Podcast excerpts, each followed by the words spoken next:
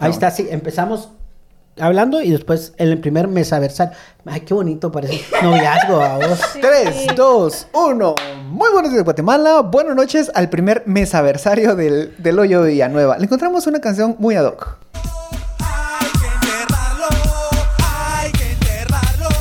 Cuando entierran a Tite, a Tite lo entierran hoy.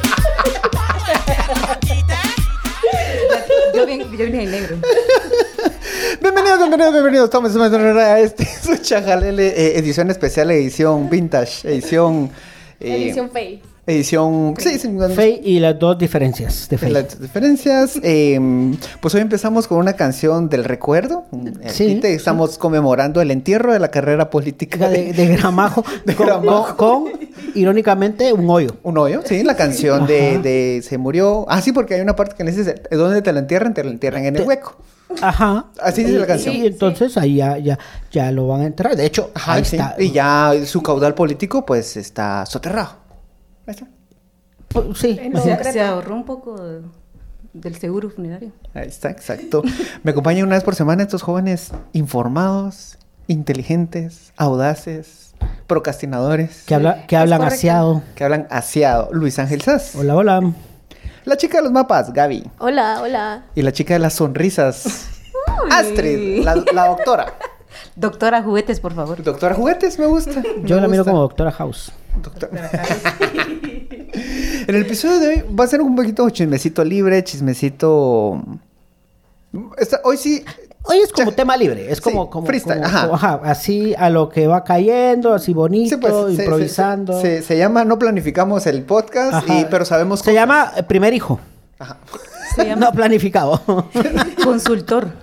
Se llama, se llama consultoria. eh, no, en realidad sabemos cosas, las hablamos mal, pero las informamos bien. Por eso le tenemos. El primer tema de la semana, la alianza entre Suri Ríos y Álvaro Arzú Jr. Sí, de hecho hay en redes, digamos, los que saben de política y están en este mundo así como, Truculento. sí, feo. Turbio. Sí, sí, sí, es como el agua de, de La Paz, así. Ok. Como el agua de Matitlán. Sí, de hecho, dicen de que ya hay una unión entre unionistas y el partido de Suri Ríos, donde habrá un apoyo mutuo, unos apostarán por Suri para la presidencia y los otros apostarán. Pongo, pongo rapidito en contexto. La semana pasada salió publicado en un clasificado de prensa la convocatoria para asambleas del Partido Valor y asamblea del Partido Unionista. Es el mismo día y lo están y va a ocurrir hasta diciembre. Ojo que en política de aquí a diciembre es mucho tiempo y muchas cosas se pueden desbaratar. Pero lo que de, pinta de- de aquí a diciembre, por tío se nos cayó el elefante, por ejemplo. bueno, ese, ese- ese es otro detallito. ese es otro detallito. Entonces, de aquí a diciembre empiezan a... Esto se puede desarmar, pero lo que están, pues, y tal como tituló el periódico, están coqueteando. Están fijando esa asamblea y Álvaro Arzú Jr. ya tenía una postura muchísimo más clara y Pero más si. Suri está casada, ¿cómo, cómo se pone a coquetear? Ay, es cierto. ¿Con quién está Sí. casada? Con el dueño de una, de una petrolera que no paga impuestos. En fin, en fin, en fin. Qué casualidad. Entonces, ahorita lo que se viene es pues, una alianza entre ellos que, que podrían estar eh, haciendo la contra y buscando aliados, dado que, el, que Yamatei y el, el- y el gobierno o el, el grupo oficialista tiene agarradas a todas las instituciones. Pero a mí lo que más me llama la atención es qué se iba a pensar que el la, hija del FRG y el hijo del PAN en algún momento iban a estar trabajando unidos. Ahora, eso también te dice otra cosa. Es el partido con más daddy issues de toda la historia. Sí, de hecho, a mí me contaron hace poco, eh, bueno, es un chisme, ¿no? Que, que- Clara. ah, claro, que cuando, que en el proceso de genocidio se obligó a que se le hiciera un examen psicológico por parte de un psiquiatra y un y psicólogo, un, un equipo de trabajo, ¿no? Exámenes a Riot Montt para ver si podía afrontar el juicio, pero esto incluía al papá, perdón, perdón, al papá, Hola, a Munra, el inmortal. No, incluía al- a los hijos, eh, que son dos, porque un tercero, había un tercero, pero murió en, en un ataque Sí. en, un- en un helicóptero. Pero bueno, básicamente un examen psicológico a su familia, que era su esposa, a él, a sus dos hijos, a- al, al Ríos Mon- al Ríos, ¿qué? Enrique. Enrique Ríos, el hijo, y a Suri Ríos. Cuando llegaron los, los eh, psicólogos y el grupo a entrevistar a, a Enrique Ríos, él les dijo, miren, yo me fui de esta casa a los 15 años, eh, mi papá quería que yo fuera soldado, me fui, y yo no sé absolutamente nada, pregúntenle a mi hermana. Entonces cuando llegaron con, con la hermana, con, con, Suri, eh, en teoría ella les dijo, mire, eh, la entrevistaron y todo, y una mujer de un carácter fuerte, les respondía, pero era así Es como... que es bastante elocuente, Suri Ríos. No. Sí, sí. Es que es de esa capa. No es de El capa. punto es que lo que contó No. es que no, No. es que ca- cada día le leía un salmo a Ríos. No, hombre. Todos los días, Suri a la misma hora le leía un salmo. Todos los Pero días. ahora ya le está dando la santa unción. ¿o? No, pues no sé cuál era, pero, pero eso, eso cuenta. Y que Ríos Montt dijo, si hay alguien que puede llegar a cambiar el rumbo de este país, es mi hija. Así, o sea, era como una unión muy fuerte en- entre ellos dos. Pero es que mi- hasta mi papá me dice eso a mí, pues. o sea, es lo que se espera. También me dijo que iba a casar con, una- con, con mi príncipe azul, pero... ah. La venida del profeta. creo, creo, Gaby, que, que, sí- que- que hay unas pequeñas diferencias como con Fey. No, porque a Fey le gano. Espéreme, déjeme ver. bueno, bueno, bueno. Sosiego. Va, de hecho, de- eh, del lado de, de- de Álvaro Su Jr., también él es el, el que realmente estaba tomando todo el poder. Y muy, en, en- muy similar con Roberto Arzú, que casi Ajá. que lo sacan y lo desechan de la casa de los Arzú. Él continúa utilizando su marca, que es su nombre, pero realmente ahí el conflicto y la relación directa y al que reconocía como su heredero, aunque no era el, el primogénito como estamos acostumbrados, era Alvarito. Esto es como la película El Padrino, ¿no? Donde, Sí. donde no confiaban en el primero. Es cierto. Mucha, discúlpenme, va. Alvarito es el diputado. Sí, sí, sí. Y Roberto es el otro. Y Roberto es el... Ya, ya, ya te El del Perdón. fentanil. Necesitas un. Feta. Ahí se me metió un papel. Entonces, eh, pues bueno, vamos a ver si aguanta esa Sí, alianza. sí. De hecho, ¿no se acuerdan que salió en una entrevista? eh, salió Roberto Arzú diciendo que él que, que él no discriminaba a las personas LGTB, QRSMLDMI, o sea, porque intentó. Eh, porque él tenía dos hermanos, dos hermanos homosexuales. Y que no tenía pena en decirlo y que no andaba aparentando absolutamente nada. Ese fue un vergazo para su hermano, pues, así como diciendo, mira, o sea, deja- o sea, tus deseos políticos sí, pues, pero también Que- familia. Que Álvaro Arzú to- a bandera, toma la bandera conservadora y por tanto que se termina convirtiendo inevitablemente en este país en una bandera homofóbica. Sí. Pero bueno, eso Pero se no llama... sé si seré yo, pero tengo una impresión que podría funcionar la alianza. No estoy, no estoy diciendo que estoy a favor, pero si consideramos qué repre- quién representa a cada uno. Sí, en Suri realidad. representa al ejército y Arzu representa la industria. Sí, Entonces, que está muy cerca. De hecho, es, es- lo que dicen es eso, ¿no? Que la que la que hay mucho ex militar eh, detrás de la candidatura de Suri Ríos y que no es ninguna sorpresa, pues, pero de que de que hay una base y tiene mucha razón. Ahora, mi pregunta es qué tanto el empresariado apoya a, a Álvaro Arzú, pues, y a, y a Suri? Yo creo que dialogan muy bien, sobre todo en ese, en ese, y, y no creo, o sea, de hecho he, estado preguntando mucho en eso en, las últimas semanas, y es, o sea, sí van en, están unidos por ese discurso anti-CICIG, Pero anticomunista. se les, ya se les está, es que el problema es que se les está acabando. Y, y se les está acabando tanto que justamente era lo que te decía, lo decía la semana pasada, las obras, a ver, no son infinitas, las obras públicas, ¿no? Y no se le están Las dando... obras del Señor. Pensé Las obras del. Señor. Eh, sí, no, no, no, no, no son las estrellas que nos dio el... el, el- el- James Webb. No son Ajá, las estrellas sí, de sí, James sí. Webb. Ah, bueno. Ay, qué, qué bonito. qué Tan- bonito, tan qué bonito. leída esta gente. No, pero que las obras públicas eh, se las están llevando personas muy allegadas a políticos y obviamente son obras ineficientes, que poca calidad y sí tiene como mosqueados a, a un sector del, del empresariado eh, porque no están apoyando pues a personas cercanas a ellos o dándoles beneficios, pero también porque son obras de pésima calidad. Vamos a ver qué Pero tanto bueno. aguanta. Eh, pues le deseamos lo mejor, que haya libre competencia, eh, libre frijol, mercado, que que abunde- abunde el maíz, que abunde el frijol y que sean muy felices. Este, bueno, pasamos al siguiente tema.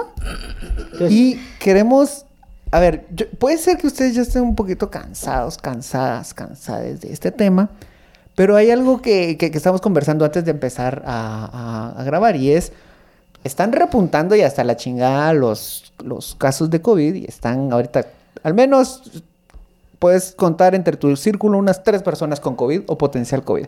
Sí. Yo ahorita puedo contar fácil cinco, seis y probablemente mañana diez. Entonces, pero va, pero a todos les está dando y todos se están recuperando. Entonces la pregunta con la que empezábamos a hablar con Gaby y con Astrid era, pues, ¿cuál es la chingadera? O sea, sí, ¿por qué alarmarnos? Y ahorita ya se está jalando el pelito porque sí hay mucho que contar. Por eso les digo, puede ser que ustedes ya están cansados. Pero lo voy a tratar de resumir. No, no, dale, todavía nos quedan 15 minutos. No, lo voy a resumir. Eh, yo, bueno, en, es- en esencia, por lo que he leído, son dos cosas. Eh, la primera eh, es básicamente la capacidad de esta variable, variante, perdón, de mm, pasarse por el arco del triunfo la inmunidad adquirida. Entonces, digamos, cachas COVID hoy y te puedes enfermar en un mes después de que te dio COVID. A la Y eso lleva a la segunda, que se está empezando a hablar también que si bien es cierto, estas, o lo que se ha visto hasta el momento, que si bien es cierto, estas variantes son más leves si uno ya está vacunado, eh, en la medida que uno se reinfecte, aumenta el riesgo de contraer algo que se llama en inglés long COVID o COVID largo. Que no es COVID small, ni medium, ni XL. Y aquí, aquí voy a dejar que Astrid explique. So, ¿Cuál es el o sea, COVID largo? Es que no so- es so- que solo, solo, un- solo- Ok. ajá, la corto. Ajá. No es que haya un COVID largo, sino es una forma de llamar a los síntomas post-COVID o, por ejemplo, la duración del COVID. Si se espera que eh, la infección dure y los síntomas y sentirse como muerto dura Ujú. usualmente una semana, el long COVID, eh, pues estos síntomas y eh, el posible cansancio que uno puede experimentar se extiende. Aparte de extender los síntomas, este término se originó con COVID-19, la primera variante, o sea, no es algo que ahora vaya a dar más long COVID que antes, sino eh, en general, y este término se genera a través de los síntomas que observaron como depresión, cansancio, no sé, muchas personas... Bueno, pero vivir deprimido de ser millennial. o sea, sí, pero sucede también que durante... O sea- bueno, hay que Le, le- le dio millennial. Hay que ponerse a Ay, pensar que un viva poco. Fey. Eso sí era música. ¿Quiénes son los autores de estos términos? ¿Quién creó el, long- el término long COVID? Pues Hay es- que enterrarlo. Hay que enterrarlo. Clásicos. que les gustó larga. Ah, Es que hay que enterrarlo. a ver. Entonces sí era largo. A ver, ¿quiénes, ¿quiénes se fumaron este término? Ah, va. La cosa es que este término viene de universidades del norte, por así decirlo, Estados Unidos, Europa, Australia, digamos que ese es el norte. En estos países la pandemia, eh, hubo un manejo distinto de la pandemia que comparaba a países, por ejemplo, del sur, o Guatemala, o México y Brasil, en donde la cuarentena o el periodo de lockdown se extendió muchísimo más que en los países del sur. El ex- este periodo extendido de lockdown era un, no podían salir las personas de sus hogares, ¿verdad? Aparte de todo, eh, eh, faltas de empleo, el invierno, porque sucedió en, en invierno, incrementó la depresión, que de por sí ya es prevalente en estos países del norte. Entonces, este síntoma de depresión de long COVID se asocia porque en alguna vez fueron reportados estos síntomas a través de los sistemas epidemiológicos que sí reportan, ¿verdad? Como Estados Unidos o Europa. O sea, ellos sí, Nosotros no- recogen, ellos sí recogen ellos la información. sí recogen la información. Entonces dice, ah, síntoma, ¿verdad? Depresión, pero es porque es- también las condiciones de allá son distintas. Y es que aquí vivimos, vivimos bastante en la ignorancia porque no tenemos la costumbre de recabar Ay, y generar datos. Pero qué bonito es ser Correcto. ignorante. Vos Ay, vivís sí, más vos. feliz. ¿no? Pero en el caso de, en mi opinión, pues en el caso de algo tan importante como el COVID, que ya es parte del día a día, eh, sí vale la pena recopilar toda esta información que solo nos la estamos perdiendo y estamos empezando a tomar, eh, a, a hacer inferencias, perdón, a hacer inferencias de otros países porque simple y sencillamente en Guatemala no se registra. eh, hay algo que se llama ESAVIS y los ESAVIS, o sea, nadie registra si tiene un ESAVI. ¿Qué es un ESAVI? Eh, Es como lo, lo verdecito que le ponen al sushi. no, en esencia, un ESAVI es eh, Es wasabi. que tú registras. eh, es el acrónimo para algo que, mm, eh, que no, no recuerdo, pues, pero en esencia lo que hace un ESAVI es que registra si uno tiene una reacción adversa a la vacuna. Y en el caso de, de Guatemala... Claro, la- acá, acá no hubo- A ver, muchas personas dijeron... Evento yo- supuestamente atribuible a la vacunación o inmunización. ESAVI con B pequeño. Ahí O está. de- Ajá. de- De hecho, muchas personas decían, yo me sentía así, pero jamás hubo como, eh, ten- es razón, o sea, digamos, no hubo como Ajá. que pudieses acercarte o llenar un formulario en línea de, diciendo, de hecho, eh, y ahí es donde uno mira, por ejemplo, disculpa que te interrumpa, el IX sí trabajó una campaña de difusión entre los eh, eh, inscritos al IX eh, y que tienen sus datos actualizados, entonces ellos te mandaban un correo de mire. eh, eh, eh, ¿Cómo te- registren el Lele examen". pancita? Sí. Lele Pero cabecita? el Ministerio de Salud Lele yo- corazón. Cabal, yo no vi nada del Ministerio de Salud No. pidiendo que la gente registrara eh, sus ESAVIS. Eh, bonito, ese es, ese es como una cosita, una cosa chiquita, porque después quiero hablar de porcentajes de vacunación, pero Y ahora por tema de regulación y control de medicamentos, o sea, la ley del Ministerio de Salud, todo, todo el evento, ya sea epidemiológico o farmacéutico, en este caso es una reacción adversa a un farmacéutico, debería ser eh, registrado. Existe boletas de registro de eventos adversos no solo para las ESAVIS o las CONAVIS o las BIS o como se llamen, sino No, no, no solo a los cocodes. los a comunes, las COSAMIS. a las cosas. Sí, vos, peligroso. Pues, estoy bromeando, pero la situación aquí es que todo medicamento pues, es un posible efecto secundario a la salud porque es un medicamento sintético. ¿Qué- qué- hay algunos que tienen más eventos secundarios Pero que si aquí hay otros. registro, muchos Pero estaban es- vendiendo aquel día medicamentos Imagínate. falsos y medicamentos vencidos. Y Ahora, incluso- Les vale madre acá. Ahora, no recuerdo si, no lo tengo en mente ahorita, pero si se recuerdan que también una de las condiciones para poder traer la vacuna era firmar justo que eximíamos de culpa a las Sí, farmacéuticas. sí. Claro, si te salía un tercer ojo o algo Pues sí, así. por el los, de los Simpsons. Ajá. dale. Bueno, eso es porque la vacuna eh, no llevó el procedimiento usual de liberación o de, de el producto al mercado. Lo se liberó al mercado sin los estudios farmacológicos completos. Entonces tendrían que de alguna manera liberarse de posibles acciones eh, que pudieran generar la población debido a los efectos secundarios. Por ejemplo, eh, hay un medicamento que se llama talidomida, eso no me recuerdo en qué año fue, creo que en los 60, 70, que lo utilizaban para eh, náusea en mujeres embarazadas. Y eh, empezaron a utilizarlo muy comúnmente. Y este medicamento es teratogénico, significa que tiene efectos eh, eh, que van a afectar la función física y biológica del feto y al nacer A la al niño. Entonces, al nacer los el, niños... el niño va a nacer y va a decir, el pobre es, quiere, el pobre es pobre porque quiere. No, esta, esta situación es un poco más grave porque al nacer los niños, ustedes pueden googlear el efecto de la tamidomida, cómo se ve ¿Tamilu qué? fenotípica talidomida. No Qué recuerdo. bonito nombre. Gracias. Para mí. No recuerdo cómo. No, es horrible, es horrible. No le pongas así a tu hija, por favor.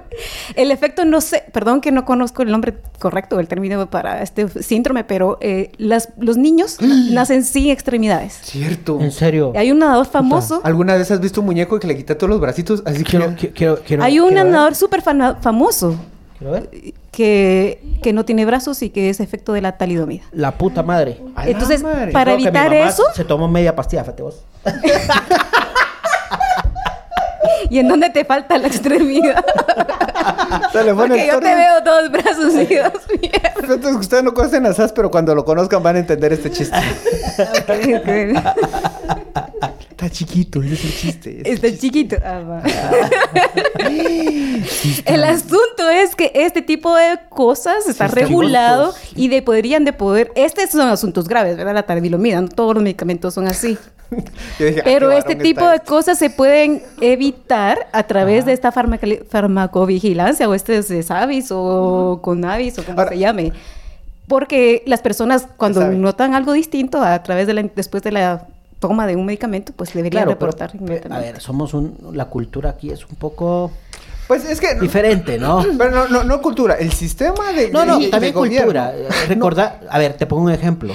A las a las eh, enfermeras que, que verguearon por ir por llevar las vacunas que quemaron. Ajá, y, a entonces decime si eso no, si eso pasó, digamos, en un país con un poco más Sí, de pero ahí, educación. No pero, pero ahí pasó. tenés, tenés un estado en el que siempre estuvo, siempre los estuvo abandonados, siempre los traicionó, siempre los dejó abandonados, y de Sí. repente que les exige Sí. toda la confianza, pues te recurrís a lo que tenés. Y también una ausencia completa de un sistema de educación completo.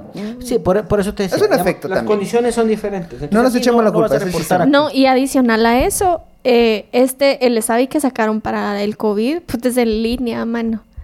¿Qué putas va a andar uno llenando un formulario en línea si Sí, pues. dicen... Pero si yo lleno para ganar vales. El PNUD fue publicado esta semana y dice que el 71% de la población no tiene acceso a internet.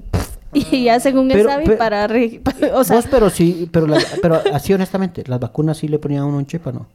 Porque ahora, ya, hay, y ahora ya hay 5G, Claro. entonces Yo- uno es como sí antenita. Claro. ¿Has visto como, como, como este de los, eh, ¿cómo se llama? El del eh, robotina. Vas a andar como robotina en esa tu mierda. claro. Si me haces la limpieza, te pongo el chip. Ahí está. Shh, es propuesta. Vaya. Es propuesta. Hablamos fuera. Va, entonces, a ver, entonces solo para ir sintetizando.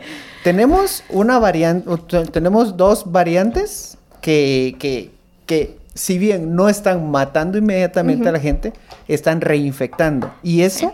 Y dejan eh, secuelas. Y están, Es- está aumentando. Es como que Sí. cada mes te dé gripe. Aunque sea gripe, qué culero tener gripe cada mes. Ajá, porque cuando Sí. te da Y gripe, de hombre vos es horrible. Ay, no. Gri- ajá, Ay. efectivamente. Y cuando te da gripe, una gripe, un virus de gripe normal que no es un coronavirus, eh, o creo que sí es un coronavirus, pero es otro tipo de coronavirus, eh, puta, no te quedas hecho huevo de los pulmones y no puedes ni siquiera echarte un polvo al mes, ¿va? Porque te agitas. Ah, o sea, sí, una... o, sea, o sea, o sea, yo digo, eh, a maquillarse. No te puedes maquillar. Ah, no, mira, No. vos, eso Ay, sí no. no. Eso sí no. Yo maquillarme sí. no. Entonces- Porque antes muerta que sencilla. Entonces es eh, al- bueno, al final eh, todas estas eh, estos virus terminan siendo peligrosos, sobre todo en un país como Guatemala, que entre las tantas cosas que falla, falló en la meta de la OMS para mediados de este año de llegar al 70% de la población vacunada. En Guatemala estamos eh, hablando que alrededor del 38% del país tiene esquema completo eh, 46%, 46% eh, tiene refuerzo, perdón, tiene una dosis. Y refuerzo, estamos hablando que más o menos el 18% del país, 16-18% del país tiene refuerzo. O sea, estamos en la mierda eh, Ahora, en eh, porcentajes de vacunación. Entonces, o- obviamente, si, si tenés una variante tan infectiva como esta, a huevos aquí en el área metropolitana, qué jodidos, ¿va? Te da COVID Sí, y no saturas el sistema de salud. Pero ¿qué va a pasar, por ejemplo, en afuera del área metropolitana, en Quiché? Tampoco se satura porque no hay. Ah, Ah, El COVID no existe. no ¿va? puedes saturar lo que no existe. Exacto. Pero fíjate vos que esto es bien filosófico. Sí. Mira, güey, Ajá. yo, yo, yo- ¿te das cuenta? de la Platón fis- ahorita estuviera así pensando, qué puta. Así que vacúnense. Tráigame un litro, diría Platón. Es cierto. Pero mira que te das cuenta qué podcast tan fino. Empezamos con A ti te lo entierro hoy. y Terminamos con una filosofía. Ajá, y ahora estamos en Platón. Sí, a- Que me traigan un platón de carnitas. jalo. Con cervecita. ¿Va? Pues ese es el episodio Así va. 98. Entonces ya. No estarías mm, mejor. Ya, va- Tomando una gallo. ya podríamos. Deja de estar haciendo publicidad gratis. Todo lo vas a censurar. Este. Todavía nos quedan un par de minutitos para un temita más. Que estaba lo de Uber. Rapidito, Sí. Uber. Bueno, Uber, eh, bueno, hace una investigación Los global. Uber fi- Uber Ajá, files. que, bueno, fu- fueron como 60 mil o más, ciento pico mil, 140 mil documentos que se robaron de los sistemas de Uber, que tenían un sistema bien interesante que se llamaba el botón de pánico, que cuando que habían servidores en varios países. Y entonces cuando el, como el CEO de, de- de- de Uber en San Francisco notaban algo extraño que les iban a ganar o algo, él decía, habiliten el botón de pánico en Marruecos. Entonces apachaban y borraban toda la información de sus servidores. O sea, perdón la ignorancia, pero Uber es ilegal en todo lado del mundo, ¿o qué? No, no, no, no, No, Para que- poner en contexto rapidito, es, hubo una filtración que llegó a The Guardian y luego lo trabajaron con los periodistas de varias partes del mundo, de ICFJ, Eh, unos colegas, que le llamo yo, ¿no? Unos journalists. No, no sé, cuando, cuando nos juntamos en el convivio. Este, y les pasaron documentos de Uber Comunicaciones Internas entre 2013 y 2017, un periodo en el que la empresa pues estaba bastante cuestionada por muchas acciones. Actualmente tienen un nuevo liderazgo, un nuevo CEO y, y cambió muchas de sus políticas. Pero en esos, entre esas eh, revelaciones mostraba cómo, por ejemplo, el dinero lo, lo enviaban a paraísos fiscales, que se llama eso evasión de impuestos. Por ejemplo, también incluso llegaron a capitalizar las manifestaciones. O sea, aprovechaban que todos los taxistas de, de- de los países a los que llegan les hacían eh, pues protestas, se iban en contra de ellas por el modelo de mercado que implicaba, en el que ya no podían, desplazaban completamente a los choferes que pues aquí en Guatemala no nos generaban tanta confianza. Y entonces a partir de eso, eh, valdría la pena, utilizaban términos como valdría la pena o para garantizar el éxito, eh, utilizar este discurso de odio entre ellos para capitalizarlo y generar como más apoyo y más empatía. Es un poquito... ver, Sí, era un mecanismo de... de- es, es- es un mecanismo de decir, eh, les, le están, sí, le, le están pegando a, a- a la, a la gente con la que trabajo, aprovechémoslo. O sea, no es... Claro, exploté, es una campaña de comunicación realmente, era explotar la imagen, era Es un explotar mecanismo la imagen. aplicado en la Guerra Civil de Guatemala. Eh, sí, De hecho, Aquí de se hecho, llama PAC. Ajá, de, ajá, de hecho, o sea, cuando golpeaban a... A ver, a ellos les interesaba realmente que le golpearan a, a sus, a sus conductores porque tomaban esta información y la levantaban y decían, vean, nos están golpeando, vean, nos están tratando mal, vean. eh, y también explotaban todo lo de comunicación, porque las personas en sus opiniones que decían, eh, sí, a mí me sale mejor Uber, porque en un momento era mejor. Entonces, era una campaña pública de comunicación estratégica para poner taxistas malos, nosotros buenos y todo. Pero había algo bajo, bajo, bajo todos estos negocios que eran que no estaban pagando impuestos, no había legislación y habían muy, ellos entraron sin preguntar. Entonces cuando ya los empezaron a, pues, a poner impuestos, a legislar, y cuando tenían problemas con abogados, perdón, jueces, ellos pagaban para que alguien investigara sobre un juez y después intentaban usar esa información para influir en las decisiones. Como una línea. Pues la línea, aquí, es- aquí, aquí se le daba directo el dinero al juez, Sí, no había que buscarle nada. Por eso, digamos que... Lo, lo hice, lo hice muy complejo. Ajá, que, que- que digamos que aquí realmente esas cosas no funcionarían. Primero porque, Ahora, en realidad porque, porque ve- ponen a la gente que se están peleando, vaya, puta, lo suben a, redes. gratis y se pelean. Ahora, en realidad, pro- probablemente aquí ya solamente aplicaron la- el resultado de esta estrategia. No hay documentos que hagan Ajá, referencia no- no es para específicamente a Guatemala. Porque, pero puta. pero de pronto ya solo sabían cómo operar y sobre todo en Bueno, estos, en estos países de, cu- de- con legislaciones de moral flexible, pues es muchísimo más fácil entrar en el sistema, que también es una brecha en, en- en cuanto a los impuestos. O sea, muy al inicio no, no pagaban impuestos. ¿Cómo, cómo lograron eso? O sea, Pa- impuestos. Actualmente sí ya te pasan factura. Actualmente. Sí, porque al pero principio no. recibo. Para todo buscar. Al principio no. Al Me principio, duda, no. fíjate. Al principio no, no, no pagan impuestos. Yo estoy casi seguro. De hecho, ahí era una oficina toda agarra ahí en la zona 10 donde estaba la oficina de Uber. No había nadie. ¿Cómo descargo mis facturas según Uber? Son recibos. Ah, 24 ah, Al parecer son 48 recibos, horas, dice pero, señor Gaby. pero vam- vamos a verificar así en tiempo real. Se llama fact checking. Y a ver, dijiste? fact checking. No, fact- no, no. fact checking. No, Uber, eh, en- desde 2017, Uber emitirá factura electrónica. Unos mil conductores de Uber podrán emitir factura contable a los usuarios. Nota de prensa libre del 19 de julio de 2017. Sí, y, es justo y coincide justo con el cambio del- de, de la administración de, de la empresa y la, glo- la global. Sí, sí, sí envían factura. ¿Lo tenés Te ahí? envían un recibo, pero que vaya con tu número en mí. No ¿Quiero ver? Rick. Es que me tengo que registrar. Ay, Dios mío. Bueno, Bueno, eh, es la- la- interesante que, lo- a ver, si ustedes saben, porque nosotros no lo sabemos todo, yo sí vos, pareceríamos, pero no. La verdad es que humildemente. pobremente. Pero me gusta, me gusta la ignorancia, fíjate vos. La Por- papachada. porque, no, porque... Ya dijo porque- que era más feliz. Sí, sí, me, me obliga a buscar a Tite. A Tite. Pues sí, ¿cuándo se murió Tite? Eh, ayer. Ay, ¿cuándo lo entierra? Dep- depende, hijo Pepito, si, que, si quieres tenerlo en salmuera, pero... Depende, después son unos vinitos. Ajá. Este, pues ya llegamos al final de este Fue, fue, episodio. entre- fue ligerito. Fue ligerito, pero miren, cultura general, es que de verdad, no, no, no planificamos no porque seamos huevones, nomás Sí, sí, es como el primer hijo, es Ajá, sin querer. Ajá, es, ajá, exacto. Eh, no, es que, no es que no los tomamos en, serio a ustedes, lo que pasa es de que... Como, como aquel chiste va la señora cuando le dice, mejor, me- me- mejor, mejor te hubiera tragado, le dijo. La mamá le dijo. Ah, no, eh, derecho a aborto por las que no pudimos. No, no, pero cuando, cuando en, en TikTok, cuando la mamá le dice al hijo, mira, agradece que no te tragué. No he visto ese, no he Ya, me quedé trabada. Sí, sí te dan factura. Ah, ya viste, entonces ya ves. Ah, bueno. Aquí son la honrados. Sí, pues nos Ahora habría que ver si esa factura es válida, porque hay que hacer Ah, todo. sí, es- Pero después no, no, sí, sí, sí, sí, sí, es La vale. factura es Sí, la SAT es lo mejor que... Mira vos, eh, Pero, sus- sus- pero, fíjate que no es a nombre de Uber, sino es de una persona. Ay, de puta. Claro, porque quien está pagando es el piloto, no, no Uber. Ajá. Sí, ¿sabías eso? Que es el piloto los que están Ah, pagando, no es Uber. Ah, o sea, o sea, ¿le descuentan? Bueno, pero No sé cuál es el... el- proporcionalmente, ya, ya nos estamos extendiendo y ya, Pero está- ya puse la, la, la canción pero, de salida. Pero, pero podemos hacer, podemos Bueno, hacer esa verificación por ustedes para contárselos en el próximo episodio. Si las facturas las dan los pilotos, que es lo que yo creo. Sí, que los pilotos Sí, son los que lo dan. Sí. Ajá. ¿Está? Espérate. O sea que si hay un piloto Mira. guapo, Pero- ahí puedes ver su dirección. nombre. Ah, mira, jala, hacemos hola.